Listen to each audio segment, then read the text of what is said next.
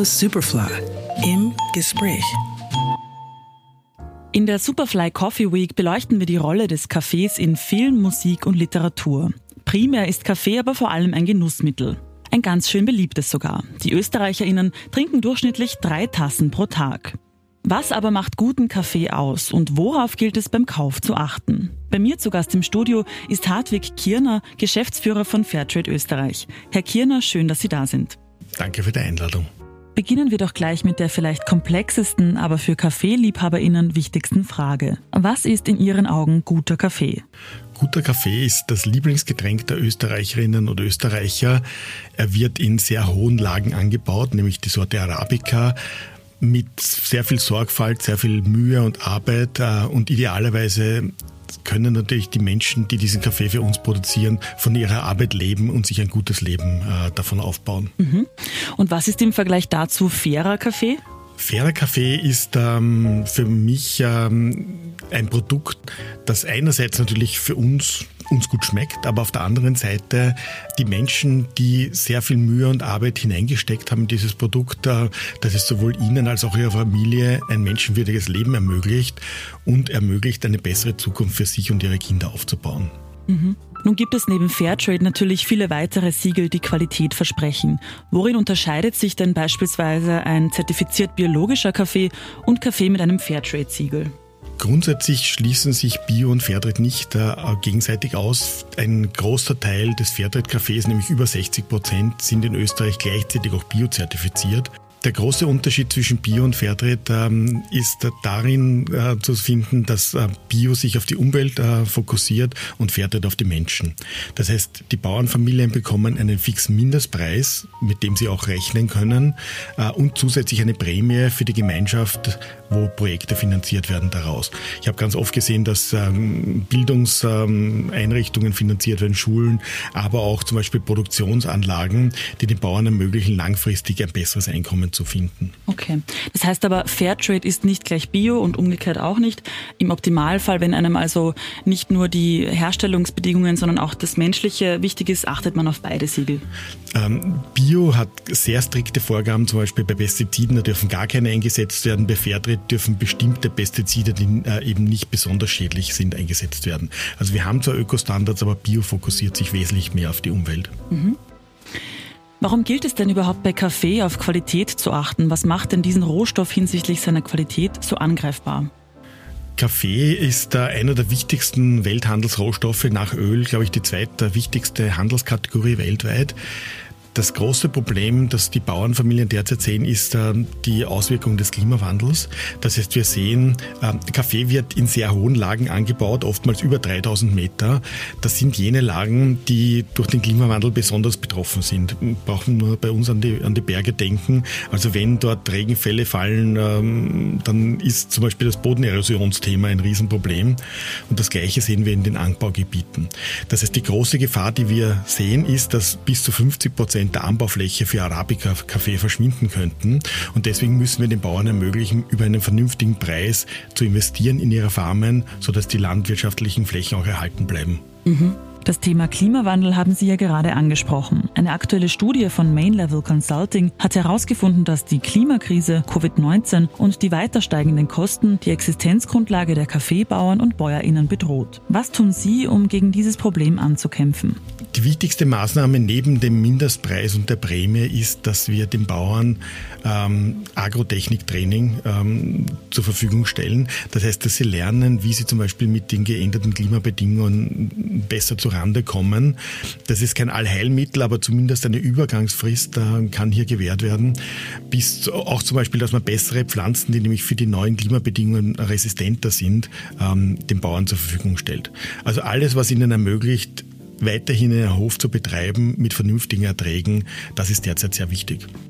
2020 wurden international knapp 890.000 Tonnen Fairtrade-Kaffee produziert, aber nur ca. 226.000 Tonnen zu Fairtrade-Bedingungen verkauft, also rund ein Viertel der verfügbaren Gesamtmenge.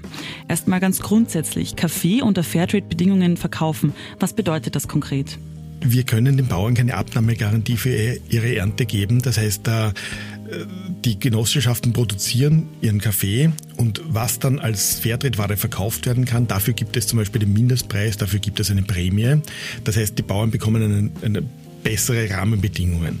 Alles, was sie nicht als Fairtrade-Ware verkaufen können, müssen sie am klassischen Markt äh, loswerden. Das heißt zu den normalen äh, Preisen, die gerade am Weltmarkt herrschen. Mhm. Das heißt, die Bauern haben teilweise hohe Herstellungskosten, weil sie eben unter Fairtrade-Bedingungen produzieren und bekommen diese Kosten dann nicht durch den Verkauf hinein. Ist das auch ein Problem für die Bauern und BäuerInnen? Das Hauptproblem ist, dass äh, sie eben vor allem in Zeiten von niedrigen Rohstoffpreisen nicht den Fairtrade-Mindestpreis bekommen und eben auch nicht die Prämie, die dann in Gemeinschaftsprojekte investiert wird absurderweise sind auch hohe äh, Preise, so wie es jetzt gerade am Markt herrschen, vor allem für die Genossenschaften ein Riesenproblem, weil sie ja die Ware von den Bauern kaufen müssen. Sehr oft haben sie aber nicht genug Bargeld, ja, um dieses äh, Ware aufzukaufen, ähm, weswegen derzeit gerade die Genossenschaften massive Probleme haben. Also das Idealste wäre ein konstant vernünftig hoher Preis und nicht diese massiven Preisschwankungen, wie wir sie am Kaffeemarkt leider seit vielen Jahrzehnten sehen. Okay. Und das heißt, die Lösung dieses Problems wäre, dass sowohl die HändlerInnen als auch wir Konsumentinnen zu ähm, hochqualitativen Kaffee greifen im Endeffekt. Wichtig ist da die Qualität einerseits und auf der anderen Seite auch die sozialen Rahmenbedingungen äh, zu berücksichtigen. Das heißt, ein insgesamt rundes, nachhaltiges Kaffeeprodukt, das ist der Idealfall. Nämlich einerseits, weil er einfach besser schmeckt, äh, weil wenn die Menschen in ihren Hof investieren können, gute Qualität anbauen können, ist das sowohl für sie besser als auch für uns. Und auf der anderen Seite müssen wir auch dafür sorgen, dass die Kaffeebauernfamilien so viel Auskommen haben, dass die nächste Generation überhaupt noch Interesse hat, diese Höfe zu übernehmen, damit wir langfristig auch Kaffee genießen können. Und warum besteht diese Diskrepanz zwischen unter Fairtrade-Bedingungen produziertem und unter Fairtrade-Bedingungen verkauftem Kaffee? Es äh, liegt immer an der Nachfrage. Das heißt, wird überhaupt genug Fairtrade-Kaffee nachgefragt? Wir sehen über die Jahre immer eine, eine schöne Aufwärtstendenz, aber natürlich gibt es hier noch riesiges Potenzial. In Österreich werden ähm, derzeit ungefähr neun Prozent des Kaffees unter Fairtrade-Bedingungen verkauft, also mit dem Fairtrade-Siegel. Das heißt 91 Prozent noch nicht.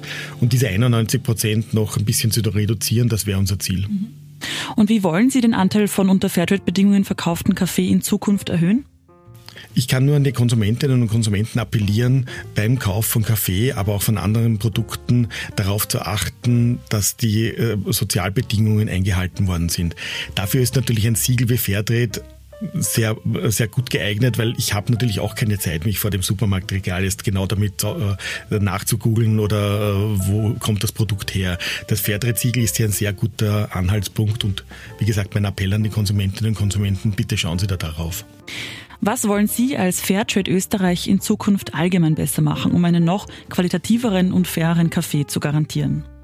Die wichtigste oder die schwierigste Herausforderung derzeit ist, ähm, die Menschen davon zu überzeugen, dass auch wenn die Preise derzeit insgesamt steigen, ähm, dass diese Lebenshaltungskosten genauso für die Menschen im globalen Süden, die für uns Produkte herstellen, genauso steigen. Das heißt, äh, wir müssen einfach bereit sein, ähm, die höheren Kosten nicht nur für uns selber ähm, abzudecken, sondern auch zum Beispiel für die Kaffeebauernfamilien. Ähm, und meine, mein Appell ist, gerade dieses Thema Nachhaltigkeit selbst in einer Krise oder gerade in so einer Krise eben nicht zu vernachlässigen. Also bitte auch im nächsten Jahr, auch wenn es nicht vielleicht nicht immer leicht fällt, trotzdem zu höherwertigen Lebensmitteln zu kaufen, weil das Problem wird nicht auf, also diese Inflation wird nicht auf Ewigkeit anhalten. Das heißt, wir brauchen auch danach eine gute Ausgangsbasis und Bauern, die eben zum Beispiel Fairtrade und Bio-Kaffee herstellen. Mhm. Sicher ein wichtiges Thema, aber abgesehen von der Ebene, was wir als KonsumentInnen verbessern können, gibt es dennoch Dinge, die eben Sie als Fairtrade Österreich noch verbessern wollen, um vielleicht auch den Bauern und BäuerInnen einen faireren Handel zu garantieren? Ja. Die Bauern sind bei Fairtrade 50 Prozent beteiligt, das heißt 50 Prozent der Mitspracherechte ähm, liegen bei den Produzentinnen und Produzenten. Und das zwingt uns auch dazu, wirklich immer ihren Wohl, äh, sagen, ihr Wohlbefinden im, im Fokus zu halten. Worauf wir achten müssen oder was eine unserer wichtigsten Anliegen ist, ist sogenannte Living Income und Living Wage. Das heißt, dass Menschen von ihrem Einkommen leben können. Derzeit haben wir einen Mindestpreis definiert, aber es ist nicht immer im Fokus Fokus gewesen, zum Beispiel, dass wirklich äh, auch eine Kleinbauernfamilie ein ausreichendes Einkommen generieren kann. Also in diese Richtung gehen wir derzeit. Also wir berechnen derzeit äh, sogenannte Living Income äh, Benchmarks. Wie viel braucht eine Bauernfamilie in Nicaragua, um jetzt nur ein Beispiel herzunehmen, um von ihrem Hof leben zu können? Und darauf basierend werden wir in Zukunft die Preise äh, definieren. Mhm. Und wie trinken Sie Ihren Kaffee am liebsten? Also ich kann mich erinnern, ich habe den Kaffee früher mit Milch und Zucker getrunken. Den Zucker habe ich mir als erstes abgewöhnt und jetzt auch die Milch äh, vor Jahren. Und ich könnte ihn mir gar nicht mehr anders vorstellen als schwarz und ohne Zucker. Äh, man schmeckt einfach viel besser, was, welche Nuancen und Feinheiten im Kaffee drinnen stecken. Und äh, nachdem wir ja äh, Kaffee aus verschiedenen Regionen also, äh, zertifizieren, ist es auch interessant, diese Unterschiede zu schmecken. Herr Kirner, vielen Dank für Ihren Besuch. Hat mich sehr gefreut. Radio Superfly im Gespräch.